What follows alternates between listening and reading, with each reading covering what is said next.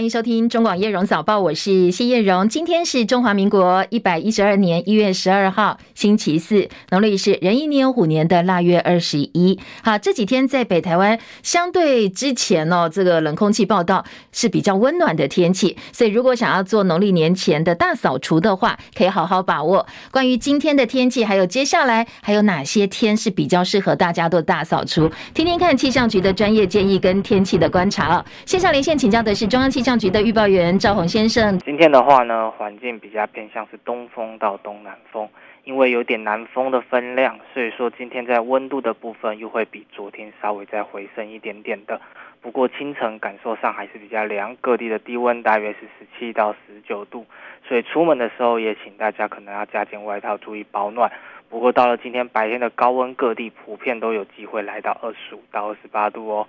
局部的近山区或河谷可能会接近三十度左右，所以说近中午感受上是稍微比较温暖，也比较微热的，但是留意日夜温差比较大，请大家要留意这种温度上的变化。那在天气的部分的话，今天在西半部的云量跟昨天相比是稍微比较少一点点，所以见到的阳光居。见到阳光的几率呢，会比昨天高上许多。不过还是要留意在东半部呢，跟北部的山区，今天可能都还是会有一些零星飘雨的机会。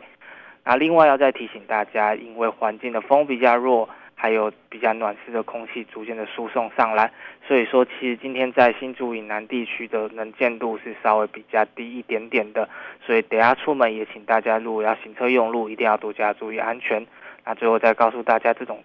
天气比较稳定的状况可能会持续到礼拜五，也就是明天。然后到了礼拜六之后呢，锋面会比较靠近我们台湾一点点，所以说全台各地的降雨几率都会稍微提高一些些。那到礼拜天之后呢，比较明显的冷空气就会南下，届时水汽又会变得比较多，整体的温度也会有明显的下降的趋势。所以提醒大家一定要多留意最新的天气资讯。另外，还要再更加提醒大家，在礼拜六之前呢，雾的情形可能都会比较明显，也请大家多加的留意。好，谢谢赵宏的提醒，很详细的说明哦，也提供给大家参考。所以明天、今天两个白天，大家可以好好把握。好，再来关心今天清晨最新的路况焦点：省道台九线苏花公路大清水隧道连接十三号隧道的明隧道，在今天的凌晨突然有大量的土石崩落，阻断面积大约三百公尺，苏花公路双。方向交通中断，目前初步清查没有人员受伤或者是受困。南澳公路段已经管制仁水隧道到崇德路段，为了维护用路人的行车安全，也要请大家配合改道，建议最好是搭火车了哦，避免耽误时间。事故地点是苏花改跟旧苏花公路共用的地方，共线的地方。坍方发生之后，大量土石堆叠，几乎把整个隧道口给淹没了。从画面上来看，相当惊人。现在苏花路廊南北双向交通中断，已经派机具到现场处理。不过因为土石堆满，明隧道断面，加上下雨，呃，早上又不是很视线很好哦，比较昏暗，所以暂时没有办法估算真正坍方的面积。要等天亮确认之后呢，才能够进一步评估什么时候会抢通。美国联邦航空总署 FAA 提供机师飞行必要通告的系统，十一号一大早突然大宕机，所以美国国内线班机一度通通停飞，至少一千两百航班受到延误。一百多个航班取消，FA 紧急抢修，包括纽约的纽华克亚特兰大机场，在当地时间呢，十一号早上九点钟左右，陆陆续续恢复了正常的起降。不过航空公司也警告说，这个问题可能会持续影响全天的航班。目前飞行公告系统故障的问题到底出在哪里还不知道，也没有发现任何骇客攻击的证据。不过美国总统拜登已经下令哦，要严肃对待，要全面进行调查。幸运的是，没有发生任何的事故跟意外。跟其他食品还有饮料产业一样哦，在通膨压力的情况之下呢，美国软性饮料价格涨幅在过去两年一直高过历史的平均水准。所以，美国联邦贸易委员会已经正式要求要调查可口可乐以及百事可乐在美国饮料市场的定价行为，要来进行初步厘清。最近这些软性饮料市场定价引起了监管单位的注意。不过，很多美银的分析师说，价格上涨也没有超过通膨，所以可口可乐跟百事可乐在美国获利现在正在被压缩，也是事实，恐怕很难跟涨价把这个涨价跟接下来一些反竞争行为画上等号。就算监管单位注意，后续呢，恐怕也很难做出其他的裁罚。投资人相信，礼拜四公布的美国十二月 CPI 报告会显示通膨降温，所以美国股市呢，今天收盘四大指数全面走扬，道琼涨两百六十八点，而对升息更敏感纳斯达克指数带头冲，已经连续四个交易日收高了。今天美股收盘四大指数表现，道琼涨两百六十八点，三万三千九百七十三点；纳斯达克涨一百八十九点，涨幅百分之一点七六，一万零九百三十一点；标普五百指数涨五十点，涨。涨幅也超过百分之一，百分之一点二八，三千九百六十九点。费城半导体涨三十四点，涨幅百分之一点二五，收在两千七百五十五点。ADR 表现部分呢，台积电 ADR 收高百分之零点六三，八十一点七八美元；联电 ADR 涨百分之零点五四，七点四四美元。欧洲股市在深夜收盘呢，今天收红。伦敦股市涨三十点，七千七百二十四点。法兰克福 D I S 指数呢涨一百七十三点，涨幅百分之一点一七，一万四千九百四十七点。巴黎 CAC 四十指数涨五十五点，六千九百二十四点。在美国通膨最新数据公布之前，黄金期货写下八个月来新高。二月交割的纽约黄金期货上涨二点四零美元，每盎司一千八百七十八点九零美元。台北股市昨天量缩收小黑，终止了连四涨，收盘跌五十一点，收在一万四千七百五十一点四四点，成交量一千五百九十六亿元。外资持续买超三十五点四亿，是去年一月十八号之后再度出现连五买，而今年开红盘以来七个交易日只有一天是卖超，累计买超六百四十九亿元，已经回补了去年十二月卖超七百七十九亿元，大概已经回补了百分之八十三。对于在农历年前的封关红包行情，相当有帮助。市场今天关注的是双王法说会，包括台积电、大立光都要开法说会。那市场研判说，如果台积电法说会比市场预期的还要好的话，应该还会有上涨的机会。农历前，农历年前哦，台币汇率持续升值。昨天在出口商抛汇的情况之下，升值了二点八分，收在三十点四三五兑换一美元，连续四升，而且写下超过四个月来新高。世界经济论坛 （WEF） 发表了最新的报告，说因为疫情跟俄乌战争造成的全球生活成本危机，这是近两年以及未来两年最让人担心的全球风险。能源、粮食价格会继续上涨，那这可会影响到的是全球努力要减少贫穷，同时呢要努力因应气候危机，恐怕哦这些努力都会因为能源跟粮食价格上涨带来非常大的压力。美国政府高级官员告诉路透社说，美国总统拜登跟日本首相岸田文雄在明天的高峰会上要讨论的是两国共同安全跟全球经济议题，可能讨论对于中国大陆半导体的出口管制。路透引述美国官员的话说，拜登跟岸田这两个亲密盟友之间的会谈内容，接下来哦，对于中国半导体出口管制可能会有关键性的影响。中国大陆威胁日益增加，印太地区和平稳定成为国际关注焦点。日本首相岸田文雄昨天跟英国首相苏纳克在伦敦塔城堡会面，签署了相互准入协定，代表什么呢？以后哦，双方可以在对方的领土里头部署武装军队。日本岸田在这个月九号开始出访，包括法国、意大利、英国、加拿大以及美国这五个七大工业国组织的成员国家。英国政府说，这一项准入协定呢，是英日双方继一九零二年英日同盟之后，将近一个世纪以来最重要的防务协议。这个协议加强而且加快英日国防的安全合作，允许双方在彼此领土上部署军队。巩固英国对印太地区安全稳定的承诺，也有利双方武装部队规划以及进行更大规模、更复杂的军事演习，也让英国成为欧洲第一个跟日本签署相互准入协定的国家。华府智库战略与国际研究中心 （CSIS） 兵棋推演共军在二零二六年入侵台湾，结果显示呢，美军会惨胜，台湾会被摧毁。当然，共军解放军部分造成了大量的伤亡。对此，大陆国台办发言人马晓光昨天批评说，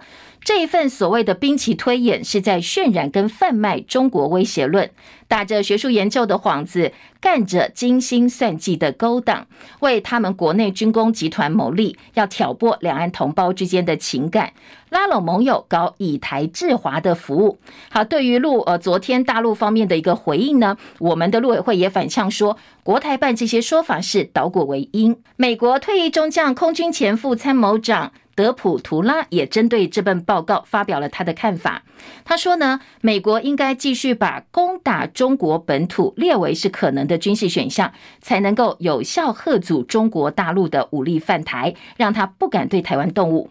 在美国这一份智库兵推报告当中，为了避免付出极端高昂代价的惨胜，他在政治跟战略方面建议说，美军的国家指挥当局应该要自我遏制哦。放行策划攻打中国大陆，要让美国接下来呢，可以避避免台海之间发生战事的可能性。台湾并不是北约成员国或者是伙伴国家，不过呢，我们跟北约有人员的交流计划。国防部昨天证实说，驻美军事代表团跟美国在台协会 AIT 已经签署了。一百枚 AIM 九 X 的响尾蛇空对空飞弹的采购案，总金额是台币二十三亿九千四百零六万多，估计在二零三零年交运，未来可以强化 F 十六 V 战机部队的作战能力。国防部也说，我们跟北约从二零一六年开始就有人员交流计划，研习课程呢是半年的时间，不限军种，一年有一个名额的机会。中科院本来从今天开始要一连两天进行飞弹试射，不过临时公告取消了。这是继去年八月试射到现在，连续六次取消飞弹的试射计划。军事专家说，确实很少见，不过呢，疑似有所谓的外在干扰。对此呢，中科院回应这是机密，所以不方便做任何的评论。蔡英文总统在新年讲话当中表示，愿意针对大陆疫情提供必要的帮助。不过，昨天大陆国台办的发言人马晓光回应说，陆方没有收到相关的讯息。对于恢复两岸航点，大陆敦促民进党当局要赶快撤掉不合理的障碍。台湾最近针对大陆的航班乘客进行普筛，接下来大陆方面呢，会不会对等制裁，或者是所谓报复台湾人呢？马晓光昨天的回应是，台湾做法跟科学防疫没有关系。至于台湾食品到大陆申报遇到的困难，马晓光说，目前大陆当局正在审核当中。陆委会昨天晚间表示，疫情指挥中心发言人庄人祥已经澄清过，有关于传送 email 跟打电话确认，我们表达我们愿意针对大陆疫情提供的帮助哦，说确认陆方已经收到。那国台办为什么说没有掌握相关动态？我方不愿意揣测。不过也呼吁国台办强化内部的横向联系，发挥两岸正向互动的积极功能。另外，马晓光昨天在国台办今年第一场例行记者会上，也表达了一个中国原则跟九二共识的立场。他重申，在九二共识的基础之上，赶快恢复两岸正常的交流活动。再来，在今天的国际焦点部分呢，嗯，在上任只有三个月的时间呢，俄乌战争的俄罗斯方面呢，过去以残忍作风闻名的战事指挥官苏洛维金又被撤换，俄罗斯国防部已经发布了这项调整。戚亚伦的报道。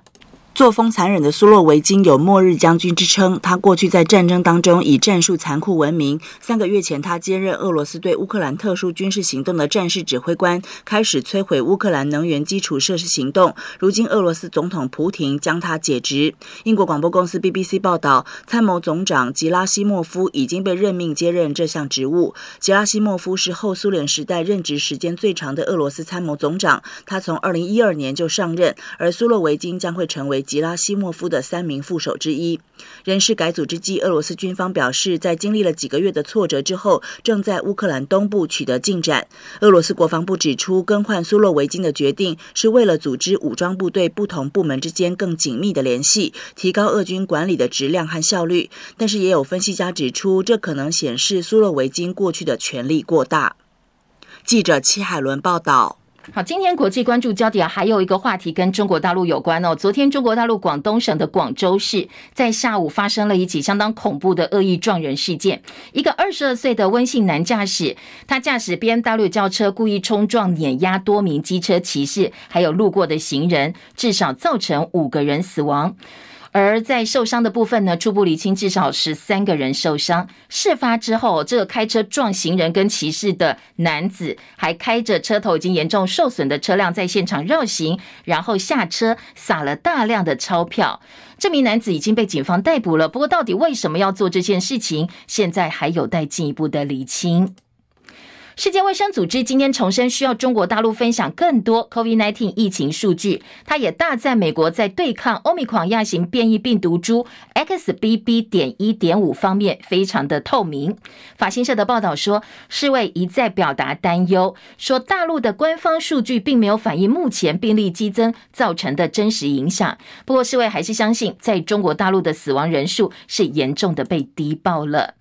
而农历年马上就要到了，现在呢，中国大陆交通部说，从上周六开始，为期四十天的春运旅行高峰期，会有二十亿人次搭大众运输工具踏上旅途。而正在肆虐的疫情，跟着春运也有相当大的巨大担忧伴忧着。那专家担心，人员流动聚集会对于感染推波助澜，特别是乡村地区哦，压力相当大。民进党九合一惨败到现在已经一个多月了，蔡政府启动内阁改组，除了行政院长苏贞昌被传跟蔡英文总统请辞，接下来会换前副总统陈建仁组阁，苏下陈上之外，民进党现在内部盛传的是副阁揆将由桃园市的前市长郑文灿接任，而总统府秘书长呢，则是在征询交通部前部长林佳龙。昨天苏贞昌一大早果然到总统府跟蔡总统开每周的例会，不过到底谈了什么？包括府院都是口径一致说，下阶段的内阁调整会在立法院的会期结束之后讨论，一有定案会立刻跟外界报告。现在现阶段外界不必做过度的预测。不过媒体猜说，呃，那到底哦，或者询问总统府方面说，到底有没有苏贞昌请辞这件事情？在总统府方面也没有提出否认，所以今天早报很多报纸都说啊，没有否认。加上目前的一个政策规划，可能下个星期就会开始启动内阁改组的作业了。行政院长苏贞昌先前宣布，开春之后要普发现金六千块，而今天行政院会会通过。疫后强化经济与社会韧性，以及全民共享经济成果的特别条例草案内容，除了普发现金，也纳入了蔡英文总统指示的加强韧性经济方案，还有电价补贴等等适用范围。而这个草案送到立法院审议之后，希望能够加快作业，让大家赶快拿到钱。从行政院的评估来看，草案如果能够尽快审查通过，完成三读的话，加上后续。配合建制系统的行政细节都很顺利。那如果你是第一波去填写线上账户的民众，最快最快可能二月底就会看到现金入账。台电去年亏了两千六百七十五亿元，不过呢，代理董事长曾文生说，最快三月才会把电价评估方案送审查。换句话说，在三月送审查之前呢，农历过年之前，应该是不会听到，也不会看到电价调整的方案。立法院前天协商交通部预算的时候，民进党团总召柯建铭，他突然说要保留由实力立委邱显智提出，而且已经无异议通过的三九一号提案。当时邱显智好生气，他昨天再开记者会哦，痛批说现在立法院的习近平就是柯建铭。第一轮就通过了案，竟然在第二轮交通委员会都已经结束了，部长都要走的时候，忽然自己拿出来说，第一轮通过了案要保留。请问这算是哪门子的党团协商？胆大妄为啊！那这样还叫做党团协商哦？还是叫做党团霸凌？党团协商应该是一个理性讨论。而不是让柯总召在党团协商里面唯我独尊、无地放矢，然后在这边做人格的抹杀、人格的抹黑。如果说这样的行径的话，基本上就是立法院的习近平嘛，基本上就是唯我独尊嘛。好，他说已经无意通过的这个法案呢，提案呢，竟然柯建铭说保留就保留，痛批柯建铭是现在立法院的习近平。而民进党立委高嘉瑜先前批评税收超征是行政失灵，以及台北市员王世坚炮轰前新竹市长林智坚是草包，这些言论引发自家立委的抨击，基层呢也都已经炸锅了，党中央电话接不完。昨天立委罗致政说，确实哦，这几天接到好多好多的电话，很多人喊开除党籍，支持民进党人对呃高委的说法有很多的不同意哈，不是只有这礼拜。好，那王世坚说他绝对不会主动退党。我们民进党没有纷乱了，现在只有一个问题哦啊，就是要不要开除王世坚，开除高嘉瑜。马上昨天哎就提案了啊，就就成案就要来开除我。所以其实你也不能说他们没效率，他们很有效率。主张要开除谁，那就请自辩，我不会任何的抗辩。第一个，我绝对不主动退党，袂使 keep 家官庙公。高嘉瑜态度就比较软一点哦，他姿态放软，说要让大家过好年。党中央也都很有智慧，都无愧于心，我们就多做事，然后多唱歌，少说话。大家有很多不谅解的地方，我们都会呃深切的反省跟检讨。好，这是民进党内的茶壶风暴。第八十届金球奖昨天已经揭晓了，台湾影迷呢相当瞩目的是喜剧电影《妈的多重宇宙》当中扮演夫妻的关继威跟杨紫琼分别获得了最佳男配角以及最佳女主角。叶博弈的报道。由好莱坞外国记者协会所举办的金球奖一向被视为奥斯卡金像奖的风向球。去年金球奖由于新冠防疫的缘故，直接在社群平台上公布得奖名单，被揶揄是史上最冷清颁奖典礼。今年总算恢复由晚宴方式举办。今年金球奖电影类奖项依旧分成戏剧类与音乐喜剧类两大部分。今年音乐喜剧类奖项中最受人瞩目的是由两位鬼才导演关家永与丹尼尔舒奈特所执导的《妈的多重宇宙》，片中饰演夫妇的关继威与杨紫琼双双得奖。关继威夺得音乐喜剧类最佳男配角奖，杨紫琼则是拿下音乐喜剧类最佳女主角奖。关继威在得奖时开心感谢带他入行的好莱坞名导演史蒂芬史皮伯，而杨紫琼则是表示进入演艺圈四十年能够走到到这边是个美好的旅程，并且一切都值得了。Forty years, so just quickly, thank you, Hollywood Foreign Press for. Giving me this honor. 其他重要奖项方面，最佳导演颁给执导《法贝尔曼》的史蒂芬·史皮伯，戏剧类最佳男主角则是《猫王艾维斯》的奥斯汀·巴特勒，最佳女主角则是《塔尔》的凯特·布兰奇。音乐喜剧类最佳男主角是伊尼舍林的《女妖》中的科林·法洛，最佳女配角则是《黑豹二：瓦干达万岁》的安琪拉·贝瑟。戏剧类最佳影片是史蒂芬·史皮伯执导的《法贝尔曼》，音乐喜剧类最佳影片则是伊尼舍林的《女妖》，而最佳外语片则是颁给了《阿根廷一九八五》。年，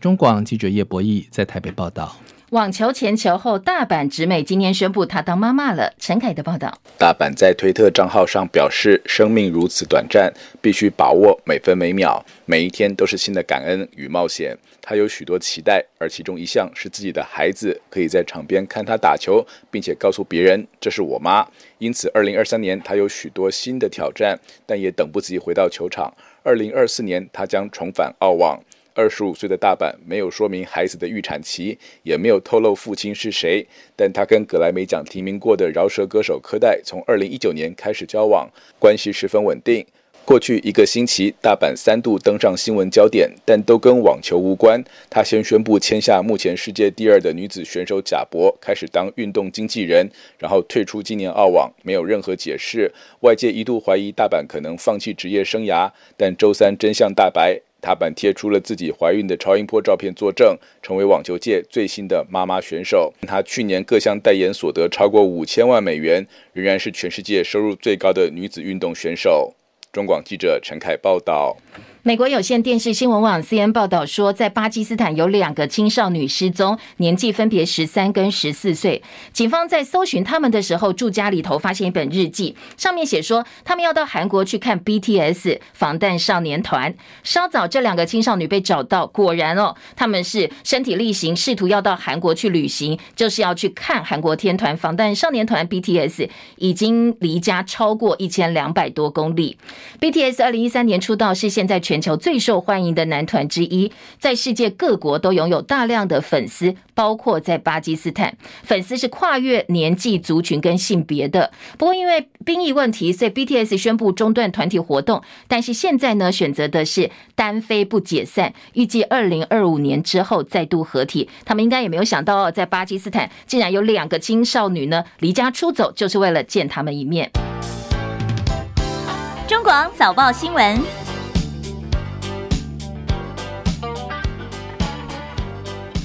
来关心今天早报在头版内页的新闻焦点。首先，综合性报纸的头版头条大标，昨天联合报的独家哦，今天各个报纸持续来追这一则新闻。昨天联合报头版头条独家报道说，苏贞昌在昨天会跟蔡英文总统请辞，后来果然苏贞昌进了总统府，但是到底有没有请辞，有没有准辞呢？府方跟呃行政院都没有直接说有或者是没有，比较低调哦，说呢，等有定案之后会正式对外公告，现阶段先处理立法院的总预算，所以今天在中时联合都把。蔡苏深谈，接下来阁揆异动放在了头版头条大标，那普遍的氛围应该都是朝这个方向走，没错。而自由时报呢，今天二版呢就说了，接下来可能哦，在组阁的部分，陈建仁跟郑文灿几率相当高，呼应了昨天联合报的独家。财经报纸这一则新闻也在头版下半版面看到哦，因为毕竟阻隔是大事，各个领域都会呃这个密切相关，所以综合性报纸、财经报纸都非常关心接下来阁魁的异动。再来呢，在今天的财经报纸之外呢。两岸国防议题，联合报今天头版下半版面，自由时报头版上半部分都已经报道，美国众议院决议对中国设一个特别委员会来抗衡中国大陆。不过，联合报的标题强调，呃，这个接下来呢，在对中国大陆的人民以及对共产党，美国的议长麦卡锡说，这两部分要分开来看呢，不能够画上等号。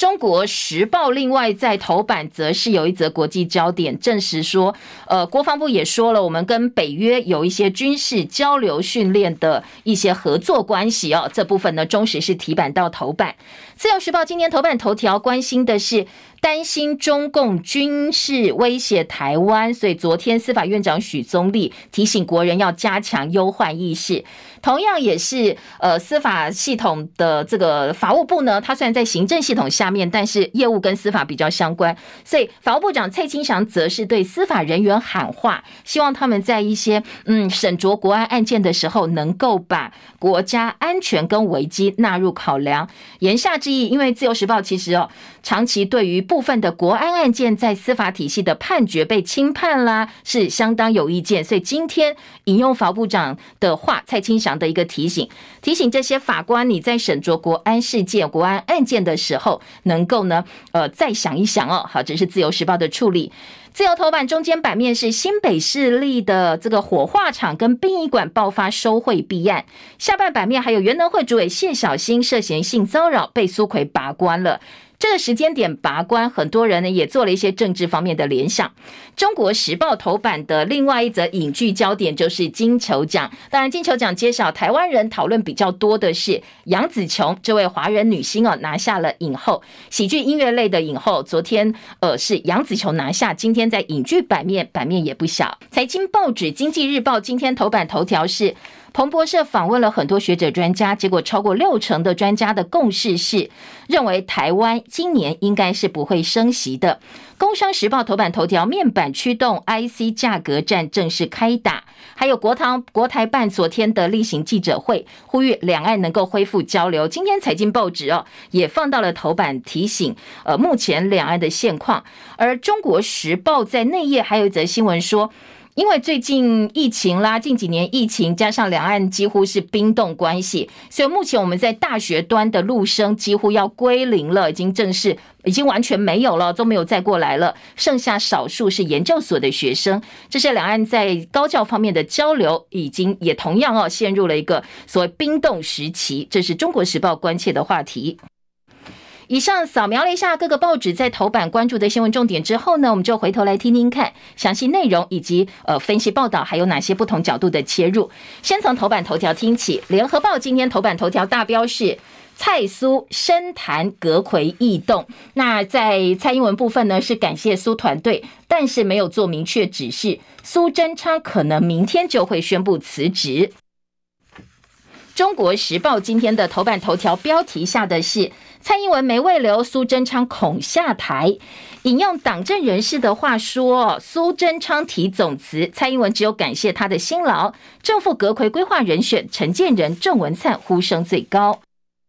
这一组所谓的陈郑配，今天的自由时报，过去我们觉得，哎，在。”党政的人士啦，或者是政策方面权威消息，应该是自由时报相对来讲比较接近层峰。这样一个人士呢，今天自由时报在二版大标也说，陈建仁、郑文灿搭档组阁的几率高。民进党内推估周五总预算案通过之后，苏内阁就会总辞了。所以呢，各个报纸几乎一致的共识都是，接下来陈建仁会接苏贞昌的阁揆位置，而且时间点就是在总预算案通过之后就会。总辞，接下来重新组阁。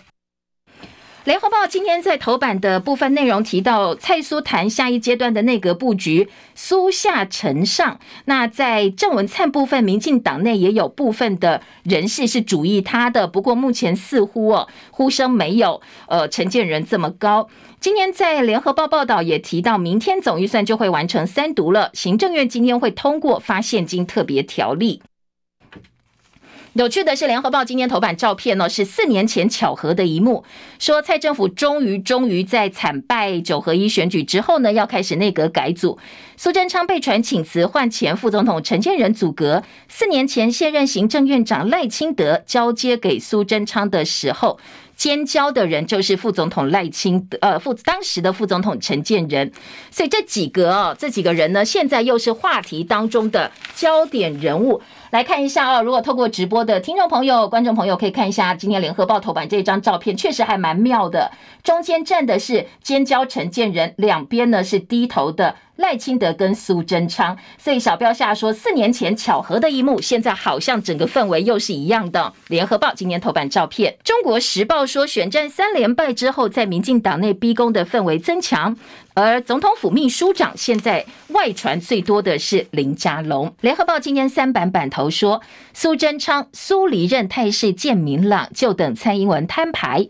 败选留任逼宫声浪不断，现金滞留让府院乱了套。蔡英文不表态，苏内阁很煎熬。记者邱采薇的特稿说，随着蔡政府民调下滑，党内逼宫声浪渐增，蔡总统才终于考虑换阁揆，而前副总统陈建仁呢，也才浮上台台面。说，在整个挣扎的过程当中，民调一直是旁人建议蔡换内阁的依据。新阁魁如果压不住阵脚，对蔡英文来讲，党内派系大乱，他更不想看到。所以呢，现在运作多时之后，他觉得 OK 了，已经准备好了，蔡英文要摊牌了。而在记者正义的特稿说，要求接地气也是标气大王，在现金的发现金这个政策部分呢，联合报观察苏贞昌冲过头了，现在不如归去。首当其冲，在民进党败选之后，当然行政院的绩效政府施政是第一个大家认为头号战犯。所以今天联合报说，成也冲冲冲，败也冲冲冲。四年前确定回锅阁魁之前，苏贞昌曾经在脸书直播煮汤圆，他说自己的人生跟汤圆一样，熟了才会浮上来，不够成熟就浮不起来。整个惊涛骇浪沉浮之间，冷暖自知。想必这个农历过年，苏贞昌更有体。礼物。联合报另外还有一个标题说，歹戏拖棚没有留下漂亮的身影跟背影。尤银龙，台湾民意基金会的董事长尤银龙说，苏贞昌看来是走定了，但是没有留下梅兰芳式的漂亮背影。强势如苏贞昌，真的吞得下去吗？挑战大卫可能是下一个剧本。好，在联合报今天社论呢，也来看苏贞昌的去留，说苏贞昌政治算计过了头，最后把自己给逼走了。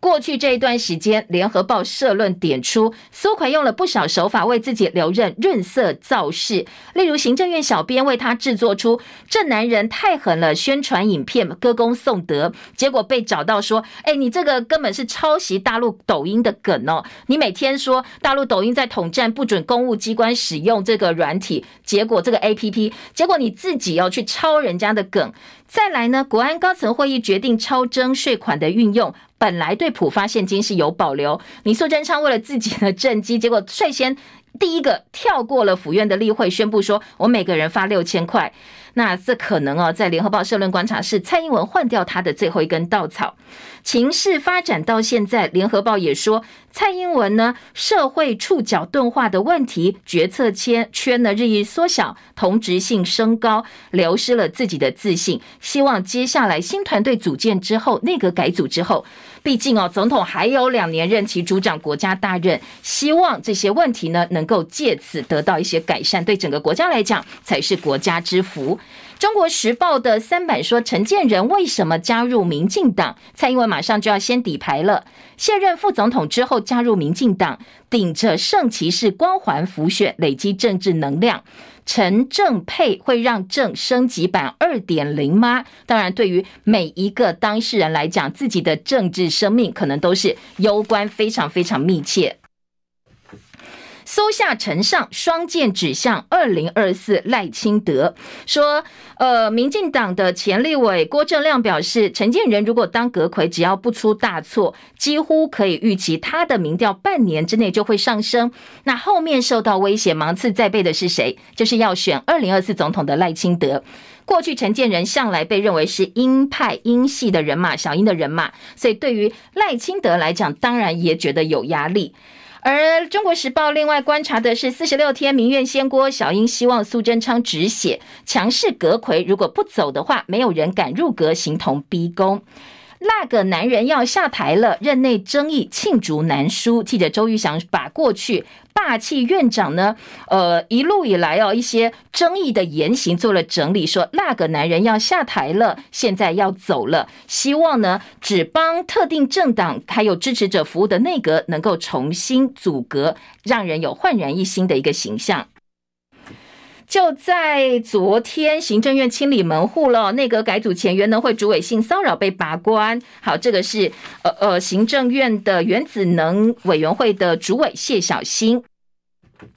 因为过去说他找秘书都先要求身材、年纪、星座，然后漂亮的呢留下来之后，言语啦或者是一些政策，让人觉得好像歧视女性或者有性别的差别待遇。行政院长苏贞昌呢在离开前火速决断，把他的官给拔掉。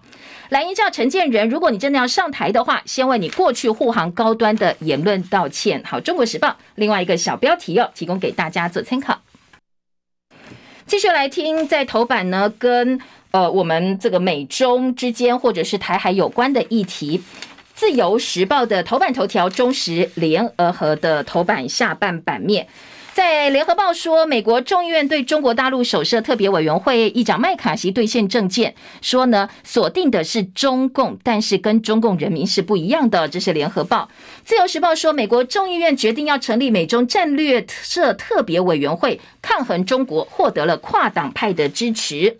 中时头版，美国售台响尾蛇飞弹，强化 F 十六 V 的作战能力。国防部证实派员到北约训练交流。自由时报头版头条则是担心中共军演。司法院长许宗力说：“我们要有危机意识。”蔡清祥呼吁司法人员认清国安案件的危害性，说呢，如果我们的呃司法人员失去独立的审判能力的话，人民距离地狱就不远了。好，这个标题，联合报在内页四版的要闻版一样哦，做到版头大标，说许宗力说，如果失去独立审判，台湾离地狱不远。司法节却大谈中共军演，必谈数位证据程序争议。蓝英说，你到底搞不搞得懂？你的位置叫做司法院长，你在这样一个呃这个场合当中，大谈的是老共的军演。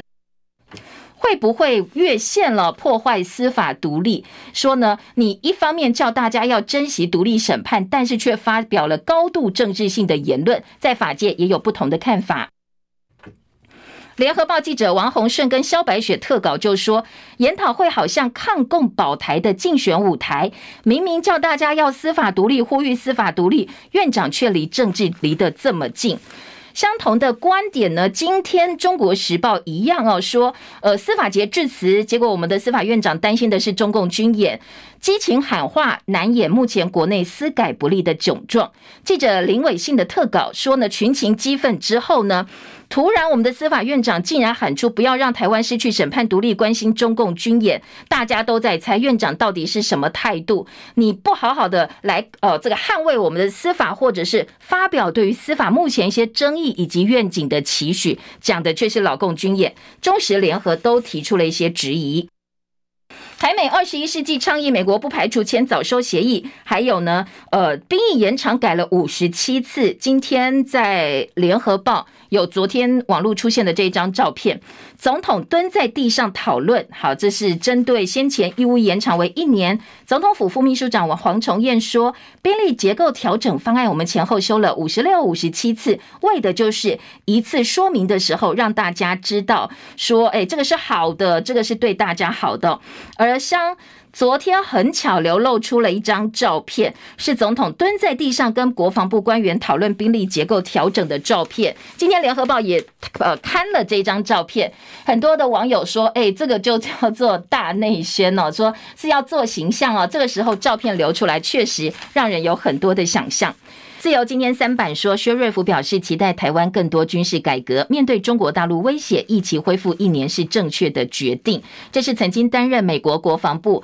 印太安全事务助理部长的薛瑞福，他昨天对于我们的兵役延长呢，发表了他的看法，因为他到台湾来访问哦。好，那蔡英文总统则表示说，在战略跟经济贸易上，台美是相当重要的伙伴。专家认为，台湾应该重整反情报网，针对美国智库的兵演，没有模拟中共渗透台湾内应的状况。说我们的情报系统是不是已经被老共渗透了？这部分也是相当重要的问题。贺祖路，美国部署日本飞弹，接下来可能数量部分会大为增加。大陆如果侵台的话，德国说将比照对俄罗斯哦，德国要跟中国大陆划清界限。英日签相互准入协定，强化防卫。英国可以派军队驻日本，这是欧洲第一、全球第二，跟日本签署 RAA 的国家。中国加码报复日韩过境免签也停发。中国大陆第二波入境管制，经济高度依赖中国大陆，南韩是最先被开刀的。好，当然南韩、日本也觉得你为什么不敢对美国这样？那中国大陆也觉得说，你们这些国家通通都是呃在入华哦。特别南韩要求大陆入境旅客要画呃挂一个黄色入境卡，被大陆网友批入华很生气，说好像大陆人入境游街示众一样，充满屈辱跟愤怒，没有隐私。其实日本。也要求从中国大陆抵达日本的旅客入境的时候，本来是快筛，现在要做 PCR 的核酸检测。还有大陆媒体说，九号有一个航班降落在日本关西机场，大陆的旅客被发红绳吊牌，跟其他国家入境旅客做区分，甚至还设一个大陆入境专门隔离区，说帮中国大陆入境人员设一个专门的隔离检疫区，同样也被认为是入华。部分网友说：“那既然日本、韩国对我们这么不友善，他也不敢对老美这样，那我们干脆不要去了。那这两个国家，你如果敢对美国这样，那我们也就没话讲。呃，中国驻日领事馆已经暂停核发日本公民到中国大陆的普通签证。好，这个可能在呃防疫的部分呢，中国大陆反制对称的措施，在大陆国内是相当受到支持的，觉得别人对他们也不公平。”再来听的是，呃，今天早报呢，林志坚哦，包括自由时报四版、中时联合都是二版的报道，关于林志坚的论文案，昨天开庭，这个调查员余正煌自诉说。林志坚的论文抄他的，违反著作权法。昨天第一天的程序准备庭，林志坚出庭了。他在法庭上强调他没有抄袭的动机。于正煌律师则提出论文对比，说事实这么明显，对林志坚在法庭上称自己是受害人。这一边呢、哦，于正煌律师说非常非常的荒谬，所以于正煌在呃整个案子的开庭过程当中再告一条加重诽谤罪。那律师提出三十三个段落，几乎完全一模一样，说你还敢说你没有抄吗？秋后算账吗？于正煌的律师证实说，他真的受到压力。他先前在脸书发文说，党联合公司要来攻我吗？来吧，我反正我现在已经低到谷底了，那要战就战。很多人说，党就是民进党，公司就是调查局。于呃，昨天于正煌的律师证实，确实他受到了压力。记者林梦洁观察昨天出庭的林志坚说，意气风发不在，金童变成省话王。中国时报说，论文门开庭，于正煌火力全开，林志坚坚持不认罪。那在林志坚部分，昨天发了两万多字答辩状，被来反驳，人家说他抄袭。陈明通国安局长前一天说林志坚论文抄袭案是冤案，但是呢，刚刚当选的新当选的立委，呃，王宏维说。林志坚呐是学术类的败类，说哦，那这个陈明通是学术类学术界的败类，而民进党台北市议员王世坚也炮轰，有什么样的老师就有什么样的学生，他叫陈明通好自为之。蓝银凤陈建仁郑文灿配是所谓的抄袭内阁配。张亚中哦，孙文学校的校长张亚中昨天宣布争取国民党提名参选二零二四总统。他说，他当选总统第一件事就是要解密蔡英文的博士论文案跟疫苗疫情相关的档案。他当选总统的话，立刻解密蔡英文论文。今天《中国时报》在内页二版也看到了这则标题。好，再来听到《自由时报》处理林志坚，就把他否认抄袭做了一个斗大的标题在四版版头。林志坚说：“我没有抄袭，所以呢，也没有所谓认罪的问题。”自由时报今天头版二题是新北市立火化场跟殡仪馆报收贿，收殡葬业者红包给予特权。因为呢，现在在呃殡仪馆里头很多地方的殡仪馆是大爆满，所以检警连五十三路搜索约谈二十六个人到案，有些人每天每个月光是这个外快就赚四万到五万块哦。这是自由时报今天的头版。继续听《旺报》的头版头条说，大陆学士生暑假就要清零了，高教圈很无奈。陈振贵希望政策能够放缓跟更宽容。马晓光说，台独的浊浪弥漫台湾校园，让家长跟学生也不愿意到台湾去。最后一批在台湾念书的大陆学士学位生八百八十五人，现在在念大四。今年暑假毕业之后就完全清零，台湾将没有大陆学士学位生，剩下的一些是研究所的陆生。后疫情时代，大陆愿不愿意开放陆生到台湾来？昨天的，马晓光说，现在台湾的风气太糟糕了，弥漫着台独的气氛，所以不是我们不让他来哦，很多家长也不愿意孩子到台湾来。好，旺报今天把大陆的学士生在暑假之后就要。清零放到版头大标，联合报呢则说国台办希望呃赶快恢复两岸的航点，不要把年轻人当作炮灰。联合报另外也说，大陆禁令效令，我们农贸逆差破破了纪录，去年输到大陆产值大幅减少百分之三十九点五，你转销到日本也补不回来哦，整体出口微缩百分之七点八。不能够被入境了什么，你就想要转卖给日本，日本不见得要。很多学者说，农产想要销到日本，你还是先做好市调吧，确定人家要什么，你的品质是不是符合日本方面的期待。自由时报生活版则批评，大陆方面是以商为政，中国要求小三通全面复航，而金门如果疫情扩大的话呢，观光旅游业就会首当其冲。台湾防疫重路放美，学者警告小心调虎离山呐、说大陆入境人数有限又加筛检，XBB. 点一点五在美国流行，但是我们没有对从美国来的旅客做边境管制，说这可能哦调虎离山。至于昨天的疫情呢，我们已经连续两天下降，但是有一个三个月大男婴染疫身亡，这部分呢可能跟呃初测他的新冠检测阳性，死因是呼吸衰竭，疑似溢奶的关系哦。昨天国内新增两万五千多例，五千两百四十五例的本土个案，跟上周同一天相比又降了百分之二十四。不过，指挥中心说，应该是因为元旦效应的关系。工商时报今天头版头条：加快去化 TDD One TDDI 的库存，面板驱动 IC 价格战开打。法人说，联永、敦泰上半年毛利率可能会滑落。而联准会主席鲍尔说，联准会不会介入气候变迁议题。经济日报彭博访问说，台湾今年不会升息，大部分学者认为利率会维持在百分之一点七五。投资型保单设两个紧箍咒，金管会严管布局的标的，还有台积电法说会之后呢，市场认为八成以上应该是会涨的。再来大巨蛋拼四月完工，年底前试营运。今天的中国时报做到版头大标，好，柯文哲一下台，大巨蛋就过了，拜拜喽。